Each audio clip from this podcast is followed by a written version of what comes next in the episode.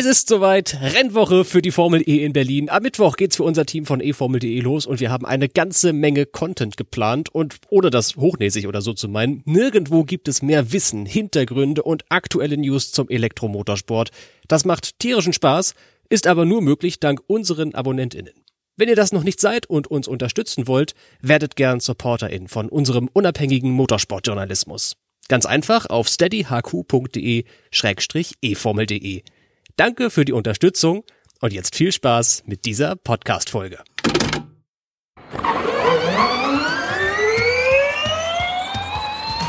Grüße, Freunde des Rennsports. Herzlich willkommen im E-Pod von eFormel.de, dem Insider-Podcast aus der Welt des elektrischen Motorsports. Heute zum Heimrennen in Deutschland. Am nächsten Wochenende geht's mit dem Berlin E-Prix 2023 los und wir besprechen heute natürlich alles, was es zum Rennen zu wissen gibt. Es geht um das Eventprogramm für euch Fans, aber natürlich auch um unsere sportliche Vorschau. Also, nichts wie los mit dieser Episode. Mein Name ist Tobi Blum. Viel Spaß beim Hören.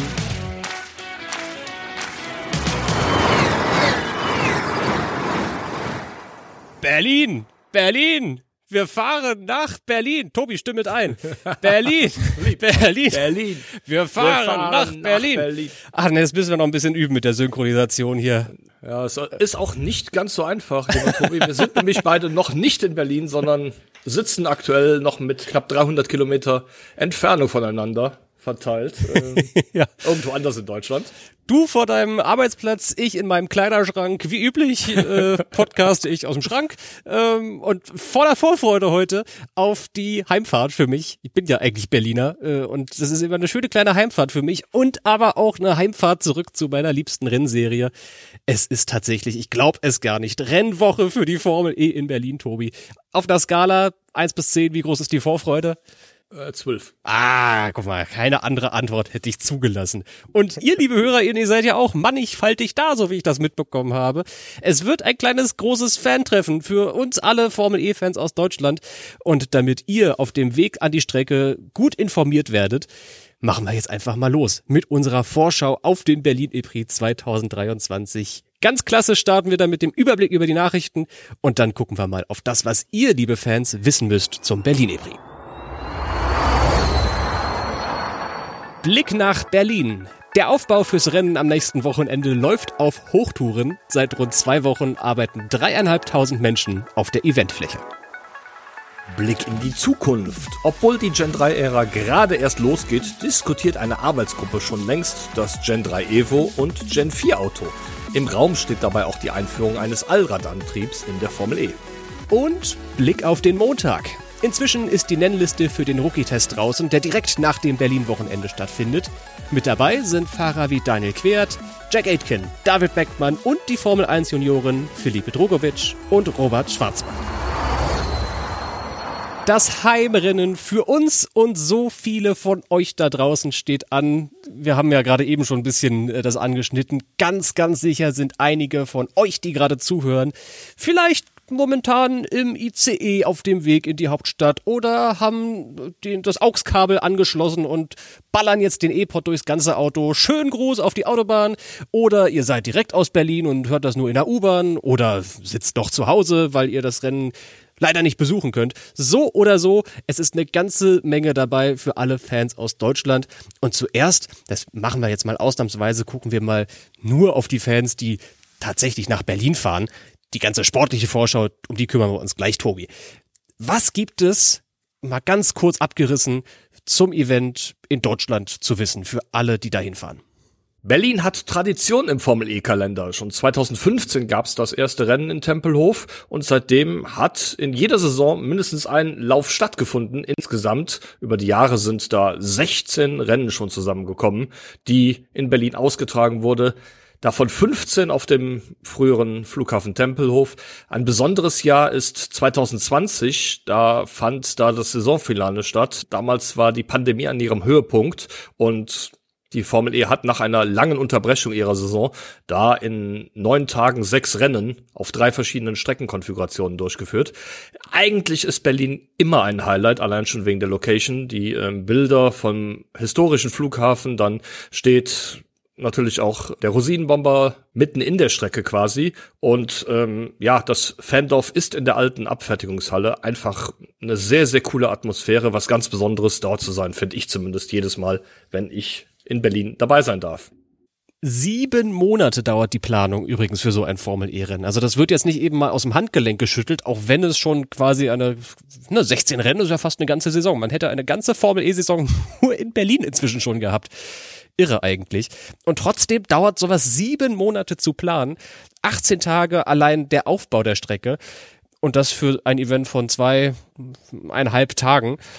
Insgesamt, nochmal eine Zahl, 1643 Betonblöcke und Fangzäune werden da aufgebaut. Es gibt 110 Container, 28 Zelte und um die 41 Kilometer Kabelweg für Strom, Telemetrie und Co. Und das alles für circa 14.000 Fans pro Tag, Tobi. Und die bekommen in Berlin ja ordentlich Programm. Ja, ähm, neben dem Rennen gibt's auch ein Rahmenprogramm, das zumindest zum Teil schon bekannt gegeben wurde. Am Sonntag ist als Musikact Ailjever verpflichtet worden. Äh, auch gibt's eine Autogrammstunde, aber Tobi, darüber müssen wir an der Stelle jetzt mal sprechen. In den vergangenen Jahren gab's die quasi gratis im Flughafen an den, ähm, an den früheren Schaltern. Jetzt findet das Ganze in der Boxengasse statt und die Formel E oder vielleicht auch der Veranstalter, die verlangen dafür einen happigen Aufpreis von 69 Euro. Findest du das fair? Nee, gar nicht.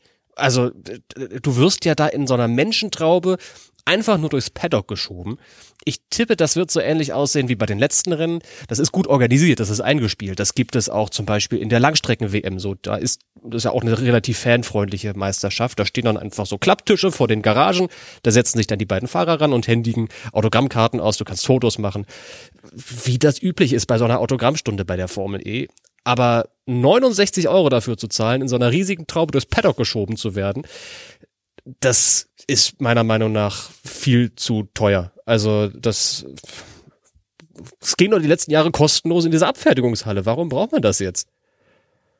Ja, so eine gute Frage. Ähm, auf der anderen Seite, ähm, Pitwalk ist, kann ich mich dran erinnern, schon immer aufpreispflichtig gewesen, aber früher gab's den für 15 Euro und ja. daher, wie gesagt, die Preise, die da jetzt abgerufen werden, ohne hier dann jetzt Werbung für ein anderes Event betreiben zu wollen, aber eine Woche später ist gar nicht weit weg von mir die Langstreckenweltmeisterschaft in Spa-Francorchamps mhm. und ich kann sagen, das Ticket da ist günstiger als der Aufpreis, den die Formel E oder die Veranstalter in Berlin verlangt für den, für den Pitwalk mit äh, Autogrammstunde. Es gibt wohl auch, falls ihr das Geld nicht ausgeben wollt, kostenlose Armbändchen für diese Autogrammstunde. Die kann man sich frühzeitig beim Infopoint in Berlin sichern. Aber um ganz sicher dabei zu sein, braucht es eben für Autogrammjäger in dieses Ticket, dieses Zusatzticket. Und ich finde ja auch so schlimm, also einerseits nicht den Preis, das ist viel zu viel. Auch der Zeitpunkt, zu dem die Info kam, viel zu spät. Da hatte der Großteil seine Tickets schon. Der Samstag ist ausverkauft und dann kommt die Info. Übrigens, kostet 70 Euro, wenn ihr in die Boxengasse wollt und Autogramme holen möchtet ich denke, da gibt es einige, die diese Tickets sich vorher gekauft hatten und dachten, ja, das ist ja wie in den letzten Jahren, Autogrammstunde in der Abfertigungshalle, Gaming Arena, alles for free, wie es bisher immer so war. Und jetzt kommt die böse Überraschung von der Formel E. Also ich finde das nicht cool, ehrlich gesagt. Ja, kann ich auch absolut nachvollziehen. Also, also ich weiß nicht, ob es mir das wert wäre, ganz ehrlich. Hm. Es ist, äh, ich weiß nicht ganz genau, woran es liegt auch. Ich tippe dass in diesem Jahr die Formel E zentral für den Ticketverkauf verantwortlich ist und nicht mehr in den einzelnen Austragungsländern Subunternehmen. Ticketmaster war es ja in den letzten Jahren immer. Vielleicht hat die Formel E das jetzt eben voll und ganz in die eigenen Hände genommen und deswegen kam jetzt diese E-Mail ich kann es mir nur auf diesem Wege erklären, aber cool finde ich das trotzdem nicht. Es ist trotzdem eine Menge Programm geplant, das auch kostenlos ist. Vielleicht ist das noch eine gute, eine gute Kurve, die wir jetzt hier kratzen können. Es wird Ausstellungen geben im Fandorf mit Autos und interaktiven Spielen und Formel E-Simulatoren. Das Ganze, was wir aus den letzten Jahren auch schon kennen und mit einer Viewing Area direkt an der Strecke. Das ist mal eine gute Neuigkeit, Tobi, zur Abwechslung. Da hat sich die Formel E was Besonderes einfallen lassen diesmal. Genau, man kann quasi an Start und Ziel auf die Strecke blicken. Das gab's in der Vergangenheit noch nicht. Da war an der einen Seite das Podium aufgebaut, auf der anderen Seite, also auch direkt daneben, war die Area, wo die ähm, Plattform für RollstuhlfahrerInnen mhm. positioniert war. Dieses Jahr kann man da tatsächlich aus dem Fandorf auf die Stadt Zielgeraden gucken und die Formel E Berlin an der Stelle auch mit etwas über 200 kmh vorbeifahren sehen. Finde ich, finde ich ganz nett, dass man den Fans, die keine Tribünentickets kaufen, sondern lediglich ins Fan Village gehen, auch mal zumindest einen Blick auf die fahrenden Boliden erlaubt. Das ja, war in den vergangenen Jahren so ein kleiner Kritikpunkt, dass das überhaupt nicht möglich war, aber es ist nicht alles schlecht dieses Jahr, muss man ja auch mal so sagen. Stimmt. Es wird trotzdem ein großes Motorsportfest, auch wenn der Pitwalk so viel kostet. Äh, wer das Rennen nicht unbedingt nur im Vorbeifahren erleben möchte, ich denke, da werden einige hingehen aus dem äh, Fandorf und sich das mal am Zaun angucken. Aber die große Fernsehübertragung, die könnt ihr natürlich trotzdem verfolgen im Fandorf. Da werden wieder große Leinwände stehen, riesige Bildschirme und da kann man auch das ganze Rennen mit dem TV-Signal verfolgen. Also man kann es auch aus dem Fandorf gucken das wird für Kurzentschlossene am Samstag auch der einzige Weg sein, denn wie gesagt, da ist schon der EPRI ausverkauft. Für Sonntag könnte es an der Tageskasse noch Tickets geben, aber auch da ähnliche Anmerkungen wie bei den Pitwalk-Tickets. Meldet euch frühzeitig dafür. Kauft sie am besten vorher und geht nicht auf gut Glück am Sonntag hin oder am Samstag, sondern am besten ein bisschen vorher organisieren, dann habt ihr ein bisschen Sicherheit. Eine letzte Bitte noch, kommt mit den Öffis zur Strecke. Die Station dafür heißt Platz der Luftbrücke und ist wirklich direkt vor dem Haupteingang. Ich laufe da auch jedes Jahr lang und es funktioniert großartig. Das sind, schätz mal Tobi, 200 Meter oder so von, von der U-Bahn-Station bis zum Haupteingang. Das ist die. Ja, mehr ist es nicht. Ja, also das ist ganz nah dran. Das ist die Linie U6. Ganz, ganz wichtig ist diese Bitte, weil es keine Parkplätze gibt. Also baut nicht irgendwie auf, auf gut Glück, dass ihr irgendwie am Tempelhofer Damm vielleicht euer Auto abparken könnt. Das dürfte relativ bald relativ voll da werden. Zumal das ja auch ein ganz normaler Tag in Berlin ist. Also da werden auch Leute, die nicht zum Formel E-Rennen unterwegs sein wollen, auf dem Teedamm.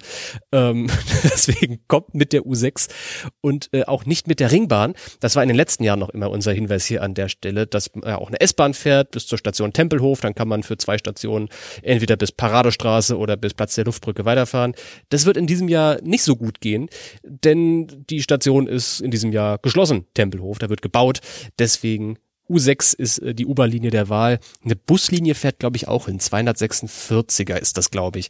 Ähm, da müsst ihr euch allerdings nochmal selbst informieren. Trotzdem, die ganz große Bitte, kommt mit den öffentlichen Personennahverkehrsmitteln zur Strecke. Oder mit dem E-Scooter. ist das eigentlich auch ÖPNV-E-Scooter? ähm, na, nicht wirklich, glaube ne? nicht. Nee, nee. nicht ganz. Okay. Es gibt natürlich auch nicht nur Show in Berlin, denn einige von euch werden den Ibri ja auch von zu Hause aus gucken und sich nur auf den Sport freuen. Und deswegen müssen wir auch mal über das Rennen selbst jetzt reden, Tobi. Was gibt es alles zur Strecke zu wissen in Berlin-Tempelhof? Was sind da so die Kniffe, die die Fahrer drauf haben müssen, um erfolgreich zu sein? Ja, das ganz Besondere an der Strecke in Tempelhof ist natürlich, dass es ein Flugplatzkurs ist.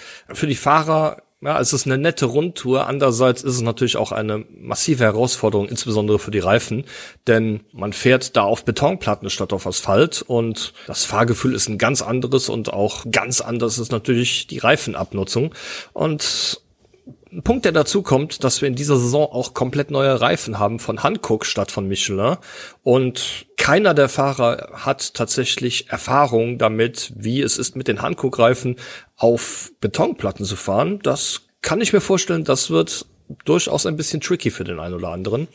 Ansonsten ist der Kurs weitgehend unverändert dazu, wie man ihn aus der Gen 2-Ära kennt. Wir haben zehn Kurven, 2,355 Kilometer und wie in der Vergangenheit auch gibt es den Attack Mode, der dieser Saison für vier Minuten insgesamt 350 kW gibt. Ähm, die Aktivierungszone ist abseits der Ideallinie in Kurve 6. Das hatten wir uns beim Trackwalk schon mal angeguckt. Das ist sehr, sehr weit weg von der Ideallinie. Da hat man einen sehr, sehr großen Zeitverlust. Und die Erfahrung aus dieser Saison besagt ja, dass die Mehrleistung nicht so intensiv zu spüren ist wie in der Vergangenheit. Also ist es mehr lästige Pflicht als ein Vorteil, den Attack Mode in dieser Saison zu aktivieren in Berlin. Die Stra Strecke ist an der Stelle wirklich relativ breit. Wir hatten mal abgemessen, dass es circa 20 Meter sind, die man in dieser ziemlich breiten Kurve von der Ideallinie weg muss. Anders als im Vorjahr werden aber auch beide Rennen in diesem Jahr gegen den Uhrzeigersinn ausgetragen. Es gibt also nicht den Umbau, dass in der Nacht von äh, vorwärts auf rückwärts, äh, also von Berlin auf Nilrep umgebaut wird. Eine Folge davon ist, dass es am Sonntag dann auch nur noch ein freies Training gibt, nämlich das dritte freie Training. Ähm, in der Vergangenheit war es nach dem Umbau so, dass es zumindest den Regeln entsprechend eine neue Strecke war und daher zwei freie Trainings morgens angesetzt waren. Mhm. Und diesmal also nur noch eins am Sonntag und die zwei üblichen am Samstag. Beziehungsweise ähm, wie in dieser Saison üblich, das allererste schon am Freitagnachmittag und am Samstagmorgen dann das zweite Freitraining. Okay. Und besonders spannend wird auch immer der Blick in die erste Kurve. Da werden die VIPs hingesetzt. Die haben dann natürlich den allerbesten Blick auf diese Startkurve, aber da lohnt sich der Blick tatsächlich auch hin. Vielleicht könnt ihr da hinlaufen, wenn ihr nur im Fandorf seid eventuell. Da ist es ein bisschen tricky immer anzubremsen, weil du lenkst schon ein, während du noch bremst. Die hat dann diese ikonische Schneckenform, wo es immer weiter nach links geht und es drei, vier gefühlte neun Scheitelpunkte gibt, ehe die Fahrzeuge dann zweimal nach rechts lenken und abdrehen in Richtung Gegengrade. Also das ist schon eine sehr, sehr spannende Kurve. Und diese Gegengrade ist eigentlich auch schon genau das richtige Stichwort, denn das dürfte auch ein Thema in Berlin werden. Es gibt zwei lange Geraden, vielleicht so zweieinhalb. Einige gerade Ausstücke gibt es jedenfalls in Berlin. Und da wird mal wieder der Windschatten wichtig, ihr Lieben. Einerseits zum Überholen, andererseits zum Energiesparen hinter den Vordermännern. Da haben wir in dieser Saison schon so häufig drüber geredet. Zuletzt in Sao Paulo war das ein riesiges Thema, weil es da so lange Geraden gab mit harten Bremszonen danach. Und in der vergangenen Woche habe ich mit McLaren-Fahrer René Rast über genau diesen Windschatteneffekt in Berlin gesprochen. Und das hat er über die Wichtigkeit des Windschattens in Berlin erzählt. Ich glaube, weniger wichtig als in äh, Sao Paulo. Bei Sao Paulo hast du natürlich extrem lange Geraden gehabt. Ich glaube, die längste, die wir im ganzen Kalender hatten. Äh, Berlin wird immer noch wichtig sein, im Windschatten zu fahren, aber nicht mehr so viel wie in Sao Paulo. Aber generell, wir haben es auch auf anderen Strecken schon gesehen, dass du eigentlich das Rennen gar nicht anführen willst, äh, Mitte oder Anfang des Rennens, weil natürlich du wie fast im, im Fahrradsport, also wie beim, beim Rennrad, wenn du vorne bist, verbrennst du einfach äh, ja, oder brauchst du einfach 20 bis 30 Prozent mehr Energie, weil du natürlich den, den Wind hast, der, der aufs Auto direkt prallt.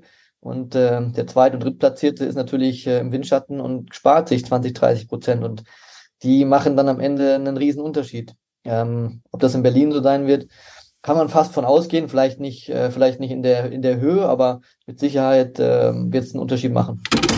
Und auch das Wetter könnte in der Hauptstadt eine Rolle spielen. Die Vorhersage momentan ist Aprilwetter. Voraussichtlich werden wir nicht ganz die 20 Grad Celsius knacken. Das war in den letzten Jahren auch schon anders. Da lag die, zeigte das Thermometer gut und gern mal 30 Grad an.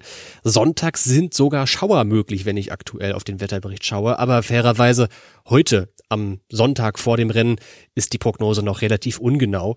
Nur damit ihr darauf vorbereitet seid, ihrjenigen, die an die Strecke geht, könnte vielleicht sonntags ein bisschen Nasses von oben geben. So, Tobi, und jetzt mal Butter bei die Fische. Wir blicken auf die Favoritenfrage und ich frage dich ganz einfach, wer gewinnt denn in Berlin? Oh, muss ich schon wieder anfangen?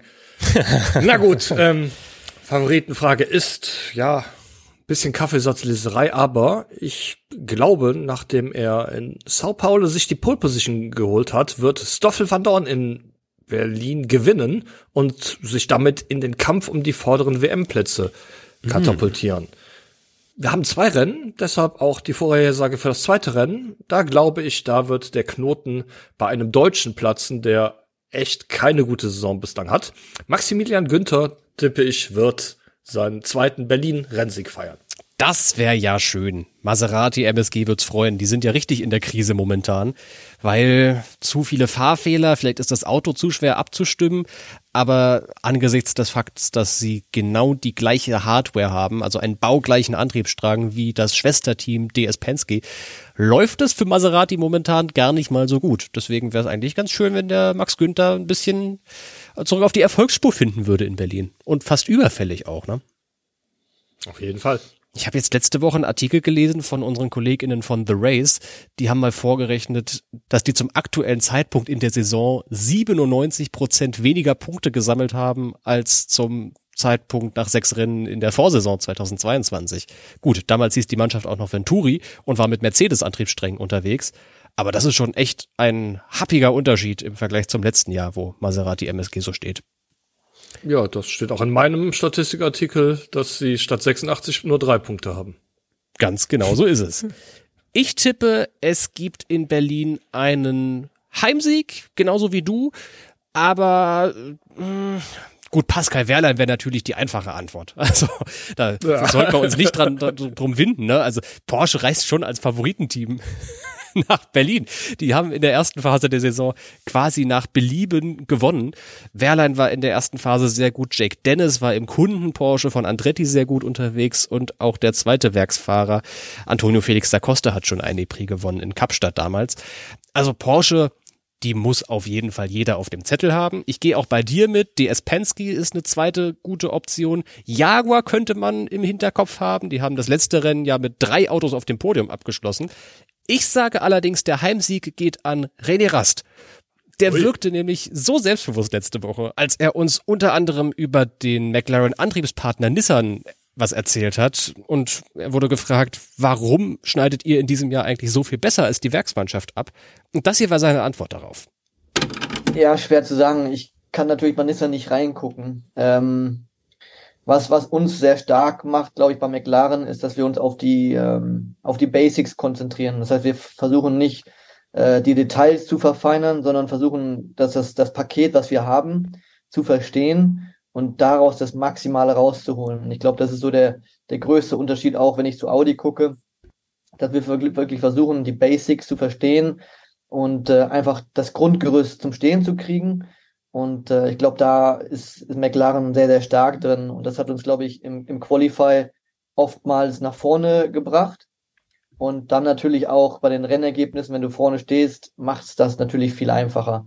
Äh, aber auch ein Finestras, ein Sascha, der hat wirklich äh, sehr, sehr gute Qualifies abgeliefert. Äh, war auch oft vorne mit drin, hat dann leider das Pech oft gehabt, dass er, dass er das Rennen nicht da vorne beenden konnte. Ähm, aber ja, wie gesagt, ich kann Nissan nicht reingucken, aber ich glaube, die, äh, die stehen uns nichts nach, haben einfach vielleicht ein bisschen mehr ja, Pech teilweise gehabt dieses Jahr. Ähm, aber wie gesagt, die Arbeitsweise kann ich natürlich nicht beurteilen. Das Qualifying, das Qualifying, das war bei René Rast in der Vergangenheit schon immer ein heißes Thema. Damals in seiner Audi-Zeit war der so schnell, außer im Qualifying, und dann hat es oft nicht mit den guten Ergebnissen geklappt. Und wenn er jetzt sagt, vielleicht schaffen wir es im Qualifying ganz nach vorne. Dann glaube ich, dass René Rast das Zeug zum Sieger hat in Berlin. Vielleicht klappt's ja. Das ist mein zweiter Tipp neben den angesprochenen Fahrern von Porsche, DS und Jaguar. Ihr, liebe HörerInnen, habt vielleicht auch ganz eigene Tipps und dürft die selbstverständlich bei uns einreichen. Wir haben auch in Berlin eine Tipprunde organisiert auf kicktipp.de-formel E. Das ist unser Community-Tippspiel. Da wird zu jedem Rennen und zu jedem Qualifying getippt. Da sind Dutzende, ich glaube, sind sogar über 100 Leute, die da mittippen und bei jedem Rennen dabei sind. Es macht einen Heidenspaß und falls ihr noch nicht dabei seid, könnt ihr euch noch anmelden. Selbstverständlich geht das die ganze Saison lang. kicktipp.de-formel E ist die Adresse dazu. Das Wochenende in Berlin selbst wird allerdings pickepacke voll, nicht wahr, Tobi? Für uns geht's ja schon am Donnerstag los. Für die Fans erst am Samstag. Erzähl uns mal bitte, wie sieht's mit dem Zeitplan in Berlin eigentlich aus? Ja, morgens um 8 Uhr geht's schon los, sowohl am Samstag als auch am Sonntag. Dann startet sofort das zweite beziehungsweise am Sonntag das dritte freie Training. Das erste freie Training traditionell in dieser Saison schon am Freitag, dann aber noch ohne Fans. Um 17 Uhr findet das statt. Also versucht auch gar nicht hinzukommen. Man wird euch nicht reinlassen, auch wenn ihr Wochenendtickets habt. Das zweite freie Training, wie schon angesprochen, am Samstag dann um 8.10 Uhr wird 30 Minuten dauern. Dann haben wir am Samstag um 10.40 Uhr das Qualifying mit den anschließenden Duellen. Und das Rennen wird dann um kurz nach 15 Uhr gestartet. Die Renndistanz kennen wir an dieser Stelle aktuell noch nicht. Daher ja, gehen aber wieder davon aus, dass es um die 45 bis 60 Minuten dauern wird, je nach Safety-Car-Phasen. Am Sonntag sieht der Zeitplan dann ziemlich ähnlich aus, um nicht sagen genauso. Auch da geht's morgens um 8.10 Uhr mit dem freien Training schon los. 10.40 Uhr Qualifying und anschließend Duellphase und dann auch wieder kurz nach 15 Uhr Rennstart. Wer nicht zur Strecke kommen kann, Pro7 überträgt wie gewohnt die Rennen live und das Qualifying ist im Stream bei Run Racing zu sehen. Die Trainings seht ihr bei uns auf eformel.de. Außerdem werden sicherlich einige aus Österreich und der Schweiz zuhören. In Österreich läuft das Rennen dieses Mal bei ORF 1, in der Schweiz bei MySports Edge, beziehungsweise einfach in allen drei Ländern, Österreich, Schweiz und Deutschland, bei Eurosport 2, da allerdings kostenpflichtig. Die ganze Übersicht über die Übertragungswege der Formel E findet ihr selbstverständlich auch bei uns auf der Webseite. Einfach oben im Menü in Richtung Wiki gehen und da gibt es dann einen Reiter für TV und Livestream. Oder ihr macht es euch ganz einfach und verfolgt einfach das ganze Wochenende in unserem Hankook Formel E Live-Ticker entweder abseits der Strecke oder auch auf der Tribüne. Ich kann mir das auch ganz gut vorstellen, eigentlich da, so falls man nicht mitbekommt, was am anderen Ende der Strecke so los ist oder man den Teamfunk nicht mithört, da haben wir auch immer ein Ohr hin. Das lohnt sich, glaube ich, den aufzuhaben und ein bisschen mitzustöbern. Unser Live-Ticker, äh, den äh, lege ich euch sehr ans Herz. So eine Berlin-Vorschau, die hat schon fast ein bisschen Routine bei uns irgendwie, Tobi, oder? Das ging so schnell heute vorbei gefühlt. Auf jeden Fall, was etwas ungewohnt ist, dass wir sie dieses Mal von zu Hause aufnehmen. Stimmt, letztes Jahr saßen wir nebeneinander im, im Volkspark. Das war auch sehr schön. Ja, genau. Auf so einem kleinen Hügel, das war, das war echt sehr, sehr cool. Äh, auch heute war es cool, versteht mich nicht falsch. Auf aber äh, halt ein bisschen anders als im letzten Jahr. Was wir genauso machen wie im letzten Jahr, ist die folgende Rubrik einspielen. Tobis Teleskop. Die hat natürlich Tradition bei uns im E-Pod. Das ist die E-Pod-Serie mit den besten Nebengeschichten aus der Formel E. Ach, ich liebe dieses Jingle. Heute werfe ich mit dem Teleskop einmal einen Blick in die virtuelle Welt, denn die Rennsimulation R-Factor 2 hat da in der vergangenen Woche ein Update zur Verfügung gestellt, das die Gen 3 Boliden der Formel E beinhaltet. Zusätzlich zum Layout des Formel E Showcars gibt es die Folierungen aller elf Teams dort zu kaufen. Muss ich an der Stelle dazu sagen, das Formel E Gen 3 Update Paket kostet tatsächlich 4,99 Euro und ist damit nur ein Vierzehntel so teuer wie ein Besuch beim Pitwalk. Äh, an der Stelle noch mal eine 14. kleine Spitze gegen die Preise da. Das ist allerdings nicht das Einzige. Es gibt auch ein Formel E-Pack für R-Factor 2 zu kaufen, das zum Preis von 25 Euro auch zusätzlich zu den Autos sechs Formel E-Strecken beinhaltet. Das sind Berlin, Rom, Diria und London und dazu die in Anführungszeichen historischen Formel E-Kurse in New York und Hongkong. Außerdem startet die Formel E in der Berlin-Rennwoche auch wieder ihre E-Sports-Rennserie Accelerate Championship. In Berlin und Rom finden Qualifikationsrennen für das Finale statt, das in London im Rahmen des London E-Prix vor Ort ausgetragen wird. Teilnehmen darf jeder, der das 16. Lebensjahr vollendet hat und in Europa lebt. Ich würde gern mitmachen, aber kann leider nicht. Ich würde ja gewinnen, aber ich kann ja leider nicht. Ich muss ja arbeiten an den Rennwochenenden, Tobi. Geht leider nicht. Ja. Sonst wäre ich ja mit dabei und ganz vorne, vorne angestellt in der, in der Nennliste da. Ha, so ein Mist aber auch. Schade. ich bin das Auto schon gefahren übrigens, dieses, dieses R-Factor-Auto. 350 Mäuse sind echt viel Leistung. Also KW-Mäuse meine ich. Das ist, ähm, das ist unfahrbar, also schwer bis unfahrbar gewesen für mich. Ich habe bei in, in der Gen 2 Rennserie mitgemacht, also virtuell, bin da Vizemeister geworden. Also ich war mit dem Gen 2 Auto richtig gut unterwegs und effizient und was weiß ich. Und dann bin ich in dieses Gen 3 Auto gestiegen und also virtuell und habe gar nichts auf die Kette bekommen. Das Bremsen quasi unmöglich. Das Beschleunigen quasi unmöglich. 350 kW, alter Finne, das ist richtig schwer zu fahren. 300 waren wiederum okay, aber 350, das muss ich echt noch mal ein bisschen einüben. Hm, ja, das lässt ja viel hoffen für den Rookie-Test, der am Montag stattfindet. Da sitzen ja, soweit ich weiß, ausschließlich Fahrer in den Autos, die bislang noch gar keine Erfahrung mit dem Gen 3 Auto haben, oder? Na, fast. David Beckmann zum Beispiel, der für Porsche Ach, antreten wird, der hat einen Colorfat schon im vergangenen Winter mal getestet. Aber halt Sehr einen Testtag ne? gemacht. Genau, ja. Also das ist äh, sind unerfahrene junge Rennfahrer. Zumindest in der Formel E unerfahren. Ich meine, die haben schon einiges auf dem Kasten. klar, also. logisch.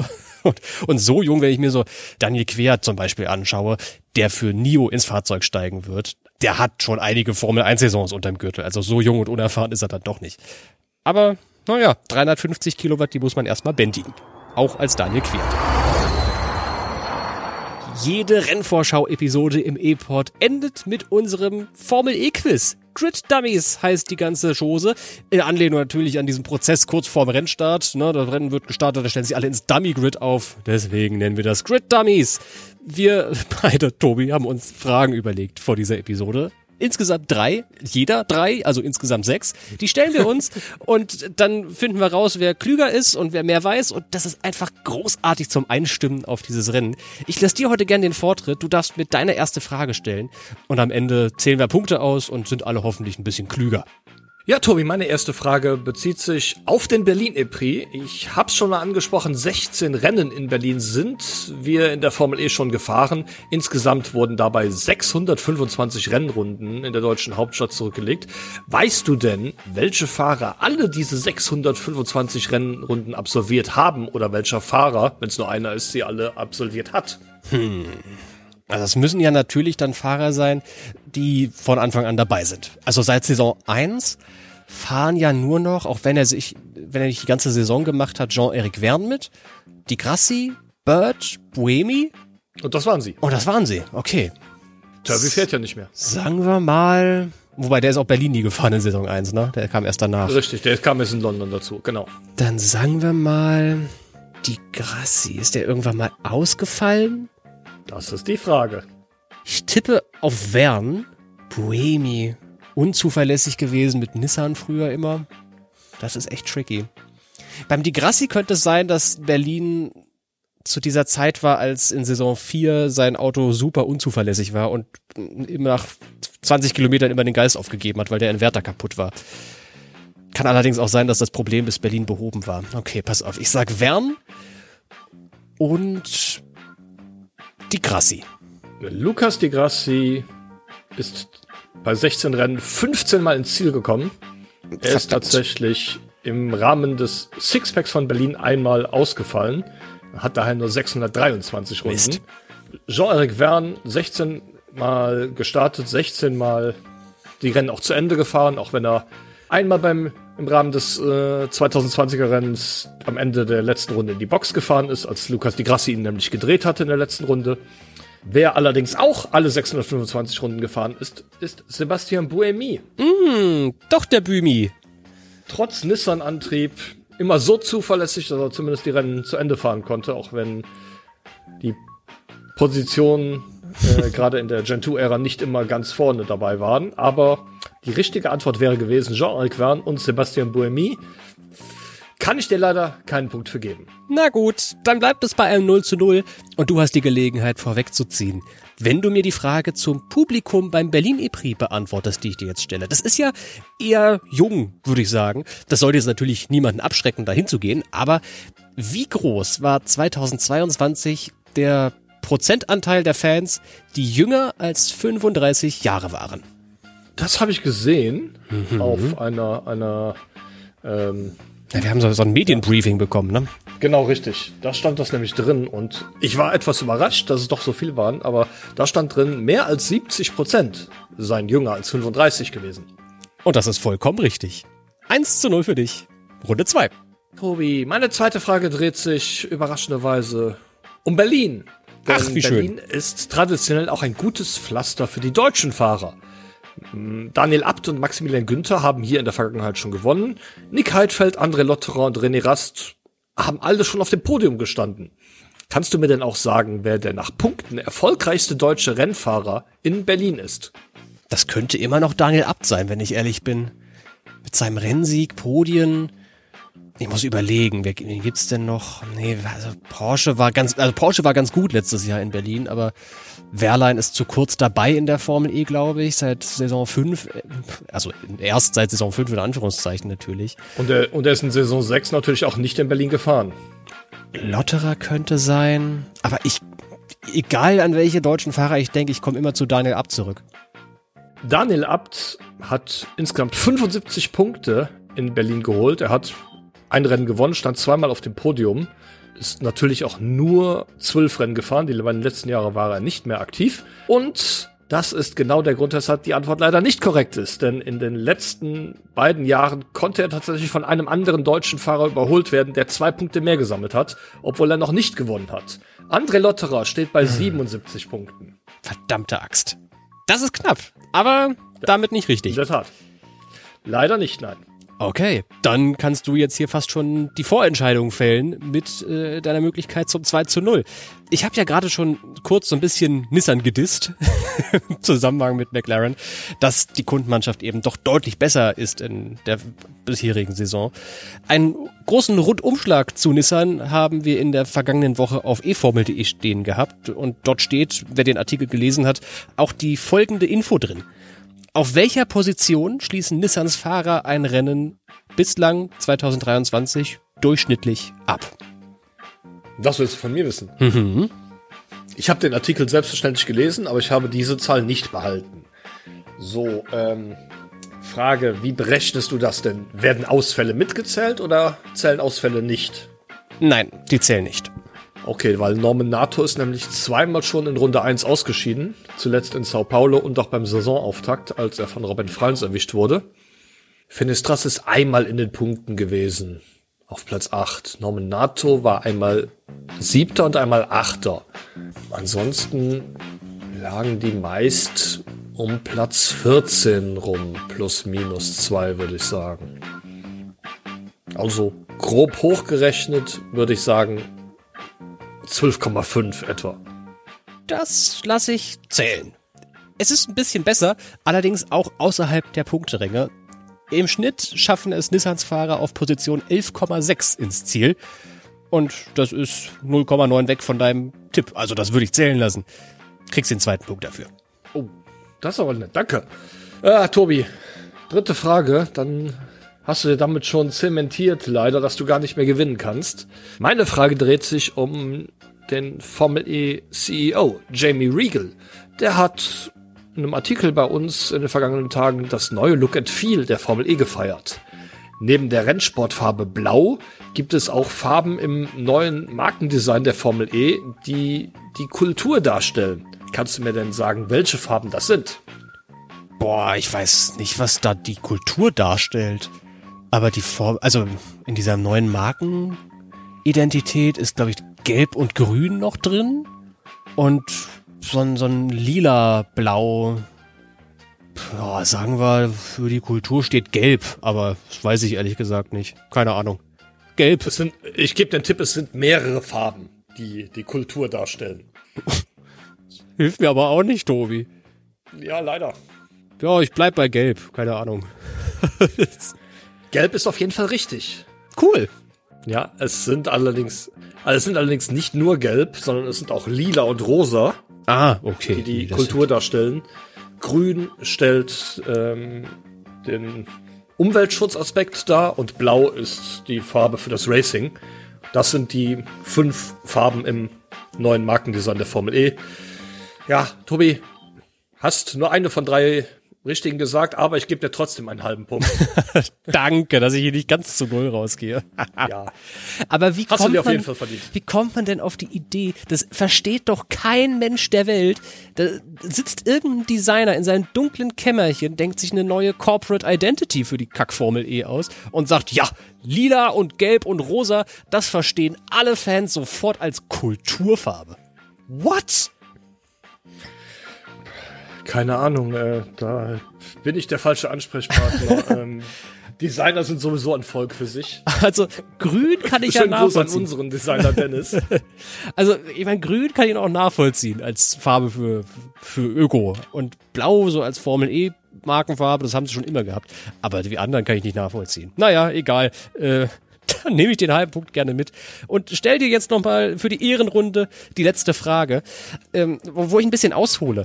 Ähm, denn in Vorbereitung auf diesen Berlin-Epri am nächsten Wochenende hat unser geschätzter Kollege Timo Pape das Werk von Abt Kupra besucht in Kempten und sich da so ein bisschen von Nico Müller umherführen lassen und sich für die Rennstrecke in Berlin einweisen lassen. Unter anderem im Simulator. Total cool. Ich bin super neidisch auf dich, Timo.